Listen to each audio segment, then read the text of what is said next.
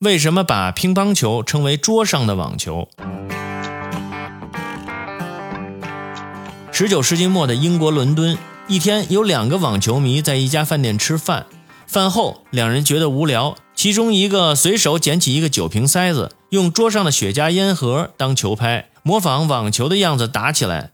另一个人觉得挺有趣，也拿起雪茄烟盒，两个人就在桌子上对打起来。他们玩的挺高兴，觉得这比打网球方便得多，就热心的把它介绍给别人。很快，英国流行起来这种桌子上的网球。